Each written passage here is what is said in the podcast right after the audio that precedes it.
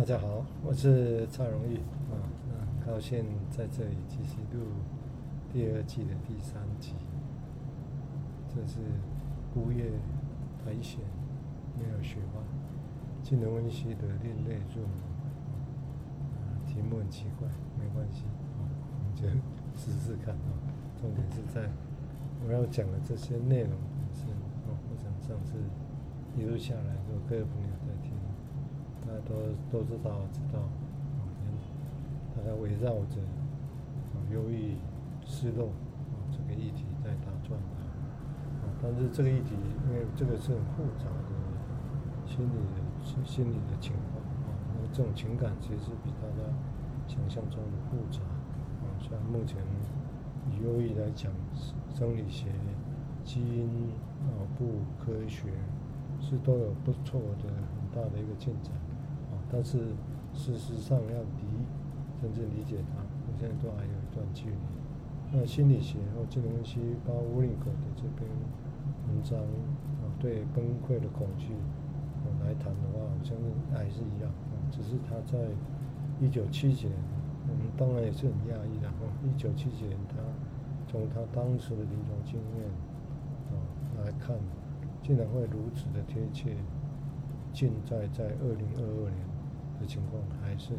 这般的贴切，当然这是让我们讶异的地方啊。当然，当然也可以理解为什么他的文章啊在在那个网有一个在被订阅的那种，所以很多金融分析期刊叫 PEP 的那个呃数位的订阅里面，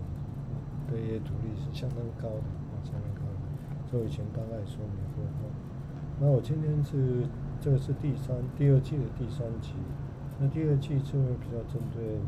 他提到的这些临床实例来做说明。不过他的临床实例，当然他都不是说要完整的讲一个人一个分析怎么样，这是几乎也不太可能的事情。但他有一本书叫《Holding and Interpretation》，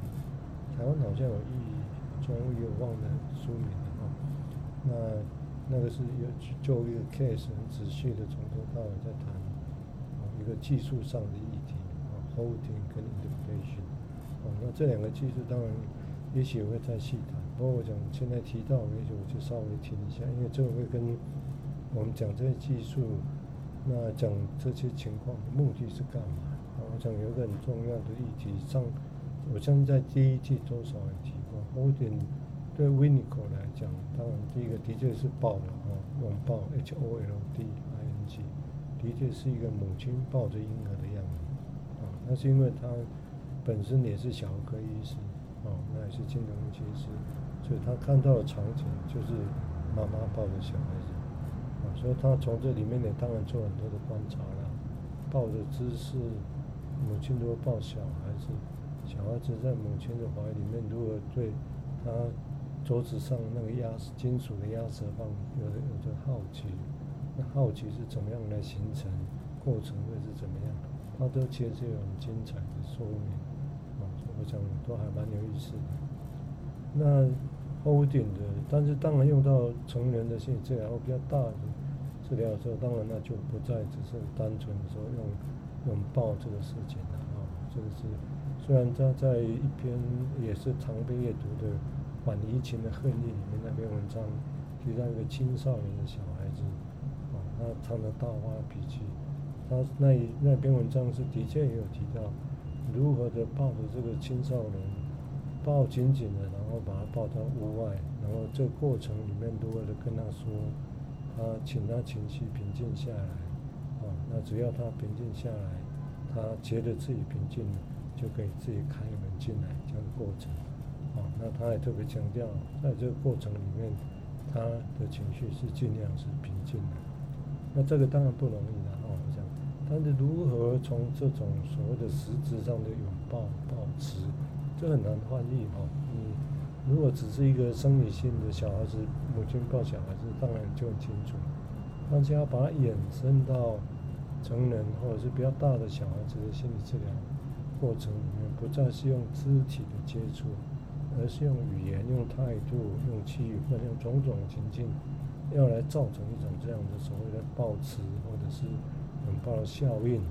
哦，这个是很重要的。然后像以现在来讲，大概在很多的，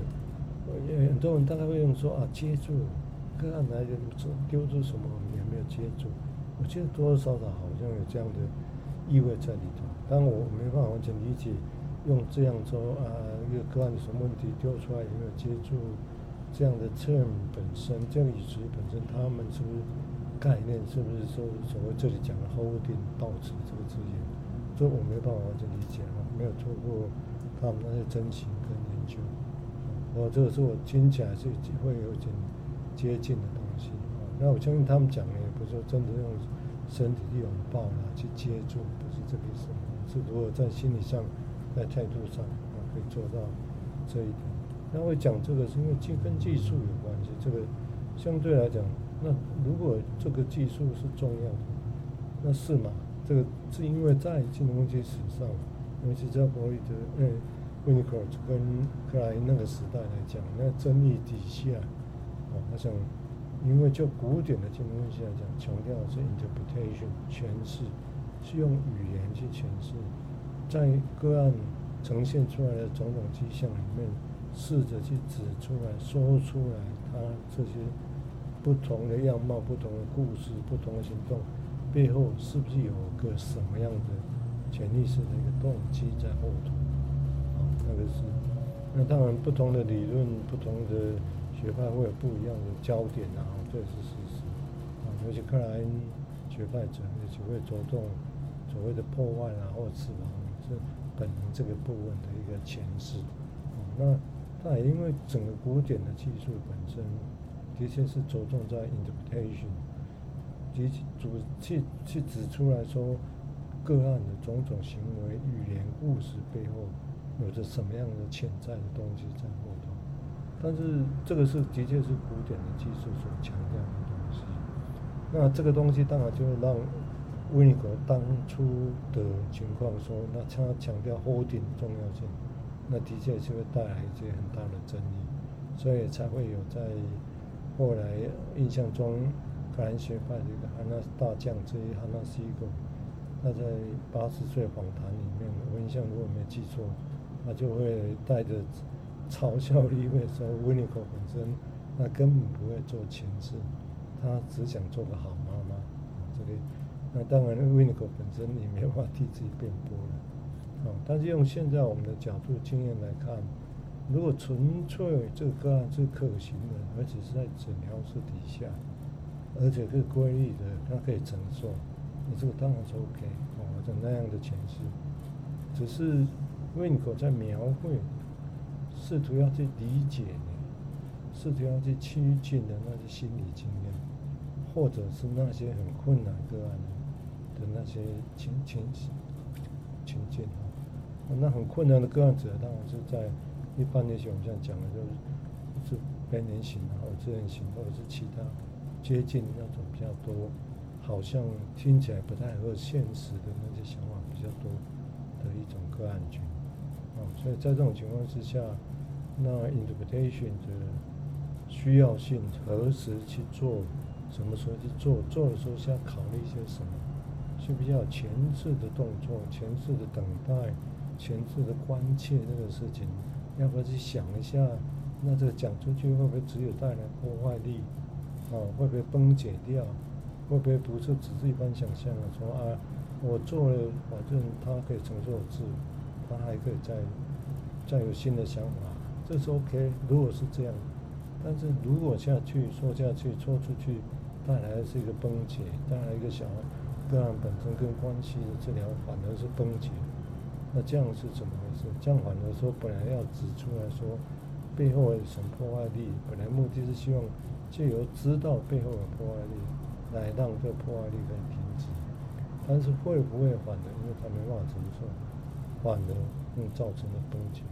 这是临床上其实是有可能的哦，这个就甚至也不会少见。不，这个在很多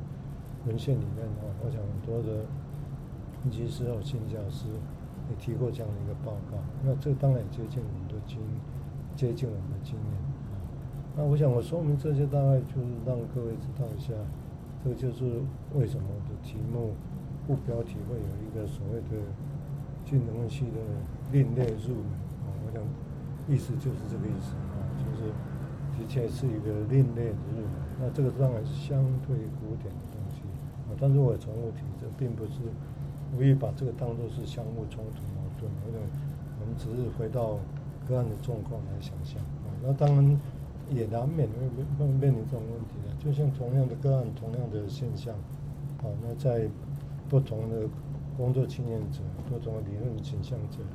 他有可能是用原来的经验去说，这也是有可能的哈。所以是不是能够达成真正的沟通或共鸣，这当然也不不是那么容易。不过大概很难了。这个，因为但很难的意思，我指的是每个人会依照自己的经验啊来呈现，大致也是这个样。所以我我我个人的想法，大概也不可能说有一个大家一致共同的想法啦，也不太可能啊。所以，不过因为当今我跟我个人的经工作经验啊，跟在督导的一些经验，所以啊，所以我是比较从他的角度，从温和的角度来。那我大概花了几分钟的时间哦，把这个整个在关于技术这两个核心的啦，啊，核心的就一个是，一个是抱持，那当然抱持也可以提到，不只是抱啊，就是是很多可能的作为，很多的态度综合起来的一个现象，相对于说纯粹用语言作为一个诠释本身来讲，啊，两个好像是一个对立的，尤其是刚刚提到维尼果那本书叫 holding 的 interpretation，好像两个就是对立起来的东西。或者是相对的，哦，相对的，但并不必然是对立。但是，的确在分析史的技术史的论战里面，是的确曾经是对立的。哦，那我个人来讲，大概是不太可能没有后庭这些任何人、任何的治疗师说他在过程里面没有发挥这个功能，会有一些。效用，我个人是其实的确也存疑的哈，这我个人是的确这样讲啊，说如果当事者这样子否认，但我也不能强迫他怎么样啊，只是说我我个人的经验上来讲，就算是很很很健康、自我强度很强的，可以承受任何情绪的人，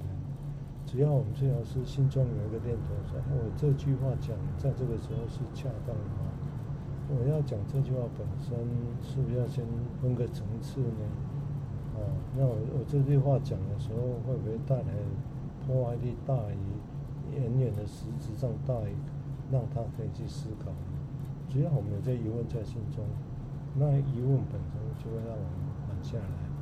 那当我们缓下来的时候，就会造成一种刚形容的所谓的报纸或者是拥抱，相对的那种 holding 的。经验在这里头，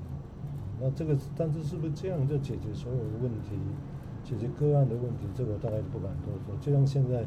很难靠着 interpretation 解决所有问题，我也不认为，光 holding 这个概念所产生的技术就可以解决我们眼前个案的难题。我想没有没有这样的答案。然后我希望个案，我也希望各位听众在听这个议题的时候，啊，大概可以理解，也可以知道这样的一个情况，啊，我想这。这还蛮重要的一个情情形啊，我想希望各位有些理解。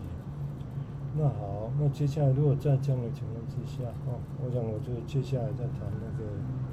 呃一上第二集啊没谈完的那一段啊，就 Winnicott 的在对崩溃的恐惧这一段里面有四个例子啊，我现在讲第一个例子。那第一个例子我在第一集、第二集已经稍微提到一些哈。那我接下来我就直接从他这个第一个例子里面讲的所谓的再分析里面，在分析的过程里面所展现的那种无用性啊，无用性。那简单的说法是说，个案这不内在的某些力量，很难说明那是什么，但是它会让这个课题，或让这个治疗本身，让这个分析本身变得是没有用哦。那这个当然不是刻意的。但是这个变得没有用，这是很重要的一个迹象。对 w i n i c o 来讲，当然我们可以说啊，这是阻抗，哦，就就古典又可以用这个词了哈。那这个词也不是错，就表示说，的确这个是有一个阻抗在那里。只是那个阻抗怎么来的？我们的假设是什么？它是来自于生命多早的经验呢？那那样的经验本身是可以靠什么东西来处理，让那个阻抗可以变成不再是阻抗，或者如何去经验这种阻所谓叫阻抗的经验呢？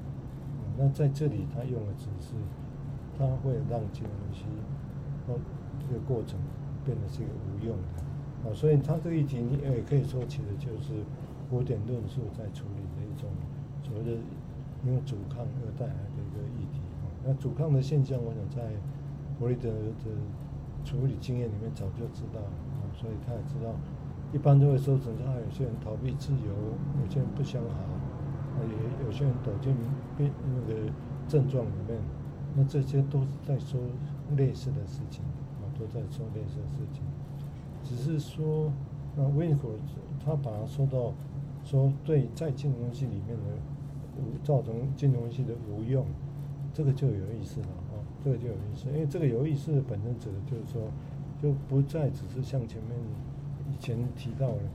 就纯粹用一个人个体的 i n t r a s i d e 内在心理来谈这个事情。哎，你谈到阻抗，谈到内在防卫，啊，没错，那讲的是这个患者本身内在的一个状况。但是他要讲的就是让分析无效，就表示这个他这个内在的世界已经反映出来，在跟一个治疗师，在跟一个分析师的一个互动的情境底下，而且让那个分析或者治疗变成这个无效。虽然这当事者有强烈的欲望想要去改变，哦，所以这个地方以我的经验，大概我们也不能说他有主观让治疗无效，他就没有意愿要改变，其实不一定啊。有时候通常也是很强烈的想要去改变的人，有这个意识上动机很强是有啊，同时存在。但是我们看到的是最后，哎，奇怪，怎么让人治疗变得没有效？哦，是是这个意思哈。我想，但这个地方就图就变成从所谓的一个人的 intrapsychic 到谈的是个体关系了，也可以这么讲啊，呃，可以。所以用这个题目本身，我相信对他来讲，整个焦点就不太一样啊，焦点是看内在啊。当然，他本身还是有问题是，当然还是从内在出发。只是他谈同样的一个议题，同样这个现象的时候，他去举的例子，他的焦点就不太一样。我讲这个是也是一个特色的地方了啊。我讲这个地方大家就这样对大家的说明，对大家有个理解哈。那当然，我刚刚提到的这并不是冲突啦，并不说 intrapsychic 讲内在世界。跟客体关系就冲突，这两个其实是应该是很接近的，哦，那你说那客体关系跟 interpersonal 跟人际关系当然就就比较不一样，哦，但是客体关系真正的呈现出来，包括说这里的把治疗变结果变成无用的，当然也会显现在人际关系上面的，对不对？会有这个部分，哦，只是他又强调。这里要经验，要去看，要去思索的，就不再只是人际层次上的那种社交技巧，啊，或者是跟人如何互动，如何去学习更好的互动这个经验，啊，但是我也在强调，这并没有违背哈，啊，所谓的 interpersonal 社交技巧这个事情，那跟所谓我们现在在讲的所谓的 intrapsychic 或者是客体关系理论，啊，是。焦点会不太一样啊，但是我倒也不认为那个就是一个相互冲突的东西，因为你就算讲个体关系呈现出来的，还是会是在外显的人际关系上面啊，只是只是说会稍微有不同的地方是说，如果就温尼科这里讲的，那这个所谓的显现在人际关系让治疗变得无效，他的态度就。不是只是说如何训练他去让这个人的社社交技巧会好一些，哦，不要老是说一些话做一件事，把事情带来破坏的结果。那他的焦点不是这样，反而有点很，我怎样说明大家会知道，反而出乎意料的，是这种是很不一样的一个态度。那我觉得是还还蛮有趣的一种态度哦。他他是这样说的哈，他说，他说其实是有可能哈，对他来讲，我看一下哈，他说如果在这种很快，应该只先说明，就是说一些个案，如果每一个人都会经历过生命很早期那种破碎创伤啊，如此般的经验。比如说这个经验，那如果这种经验是在像方言一般的哦的一种经验，如果还在的话啊，他说我们就必须要假设啊，就是病人跟治疗分析师可能他们的确会希望要去结束这个分析，但是。但是他说，其实我们除非说，他的说法说是这样，他说，除非可以透过这在这个问题过程里面，一直的直到底里面的去理解某一件事情，不然其实是根本没有所谓的尽头。他说那是什么呢？然后除非有一些很基本的原始的病啊，一些很基本的东西，那是被害怕的东西。能够重新的再被经验，哦，除非是这个样子。那这说法本身，我想大概我再说明一下。这个地方大概，也就是说，胡当然胡和他自己讲的，就他最害怕的事情，当然也可以追指的是害怕崩解那种生命很早期的经验。小孩子刚生下来饿的时候，也许肚子没有不是及时的给，那哭了像整个世界要天崩地裂一样。哦，那一种崩解的状况啊，我想，他描绘的其实是这种经验呢，像这么早的经验。那如果讲这种经验来讲，意指的是，那任何人一定都会经验过这个状态啊，对不对？那只是会多强烈到说啊，那个就像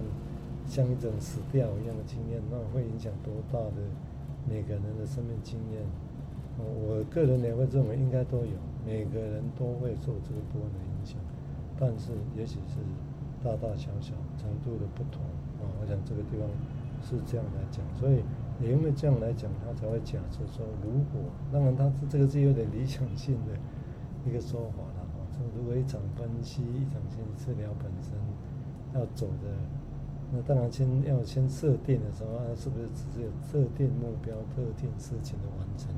那也不能说这是错了啊。就是心理治疗有时候难免会有这样的设定啊，这个是。并不全然说这样一定不行，但是如果我们说再往前伸说，那这种设定之外，其实是要让他更经验自己更深刻的事情，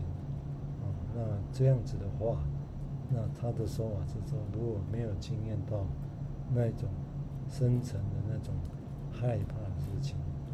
被惊艳到，在治治疗室里被惊艳到。然后如果这样的话，大概也谈不上什么。也就这样的话，在那种结束本身就变得其实是没有，就是没有终点了哈。意识有一个谷底在那里了哈。那谷底是什么？害怕一些害怕的事情。那如果整篇文章来讲，当然当然可以说是害怕自己会崩解掉这样的经验。那那到底是什么？那我们在说这个之前呢，我再回忆回忆一下上次上一集有提到，他说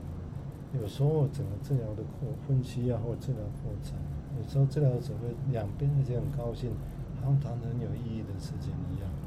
啊，那但是其实背后有一些事情还是很难去触及，啊，我我想用我的例子，或用不用我的例子，用我的经验来想象啊，就是说，譬如说啊，就是我相信维尼狗也曾间接提到这样的想法，就是说。如果我们在整个过程里面，我们焦点只是在比较后来的那些伊底帕斯情节啊、焦虑啊这个情况，那当然，如果个案的问题他的不是那么严重，那谈这些是的确有时候会对治疗师对个案都是很享受的事情，这个是事实。你还可以因为可以这样子就谈很多有趣的想法。很有创意的想法在这里头，哦，但是啊，为了上上一集，我上一集也提到，就是说，但这种现象有时候对我们来讲，要想象的是说，会不会其实只是两个人的共谋，哦，两个人共谋，哦，那就但是实情上谈的这么有趣，谈的好像看起来很享乐、很有创意的想法。其实那是一种共谋，其实要去共谋，让双方面啊，指的这个最指的就不是只有单方面个案而已，而包括治疗师或分析师本身，哦，好像也是在这种共谋底下，避免让自己经验那些所谓的更受苦的事情。那如果从这一句来讲，所谓的更受苦的事情，我想指的就是那种更早的生命经验里面那种让人害怕的事情。那当然，他这一段这一句本身没有特定说明害怕指的是什么了。哦，不过我想后面或者我们从前面整个的一个来想啊，可以去推论，就是害怕崩解的经验，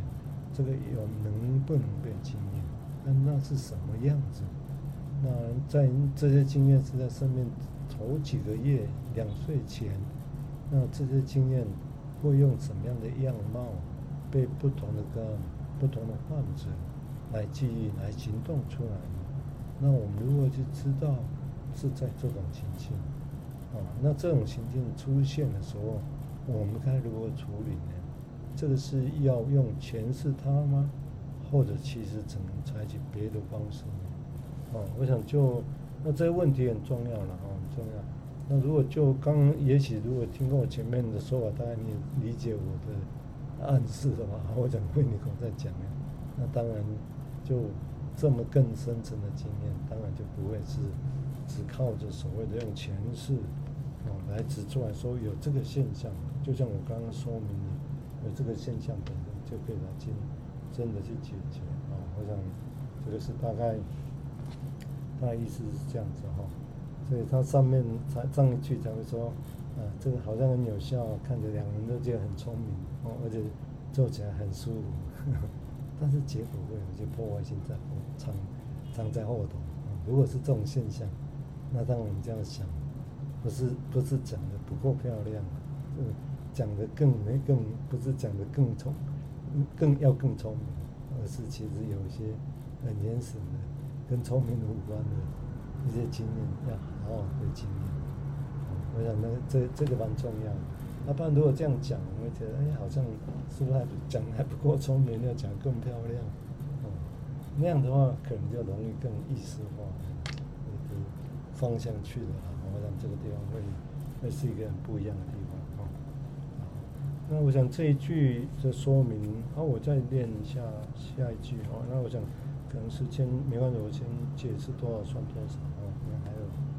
继续再讲下去。所以对他来讲，他的确有一个方式来出。对有对个案来讲，其实有一个出有一个出入的地方啊，就就是说，其实是不是让他有一种崩溃，包括在生理上、身体上，或者是心智上的崩溃。他说，如果是这样子的话。那可能会让这个分析和治疗本身运作的很好，我相信大概大家很难理解这个事情了哈。那这一段我想应该只有几最后几分钟，我大概没办法完全说，不过稍微简单的先陈述一下哦。我想下一集就是因为需要比较长的时间哦，所以我先先说明一点点。哦我想这里要指的是说，当然大家会想象哦，那多可怕！什么这东西，或者这种心理治疗，竟然要让人去崩溃下来，那那不是很可怕的事情吗？哦，啊，所谓的身体的崩溃是怎么样？是整个垮下来吗？那那种样子是跟让它变得很忧郁垮下来吗？哦，那心智上变得是整个崩解掉，像一般我们想象的所谓的急性的。精神病的发作是那样子吗？是不是呢？我想这个大概他讲的崩溃哦，一般来讲看定义的哦，尤其就我的理解在，在英文的语法里面的这个 breakdown 崩溃用的范围也相当的广啊，但是有有时候你可以用它，又有特殊的意义在这里头啊。这种崩溃有时候一个人突然哭泣，哭得很厉害，没办法克制。这个也会叫 breakdown，但是严重的到说在精神医学里面一个一个个案啊，或者一个 psychotic 精神病的个案或者或者突然的崩解，堕入那些有一些所谓的急性的症状啊、妄想啊、幻听的出现，这个也会叫做 breakdown 啊。到一般我刚刚形容的只是一时情绪的难以控制。如果原本是可以再控制的，突然没办法完全的失控，情绪上的东西，大哭大叫，比如说哦，整个像瘫痪掉一样，哦，这个叫 breakdown，哦，所以他这里的身体上跟心智上，这个我想可以再来再来说明哦，再来说明。只是大家也许会好奇啊，这会怎么会让治疗让变成这样子？那不是很可怕吗？哦，或者是有些刚一来就这样子啊，那为什么他没有马上好呢？那这个差别在哪里呢？好，那这个我们等下一集再来继续的谈哦。好，各位大家好哦，我是蔡荣玉。那这是结束，这是第二第三集，第二季第三集的一个结尾哦。那我们今天就先讲到这里哦。那感谢各位的收听，那欢迎大家继续听第二季的第四集。今今天先讲到这里。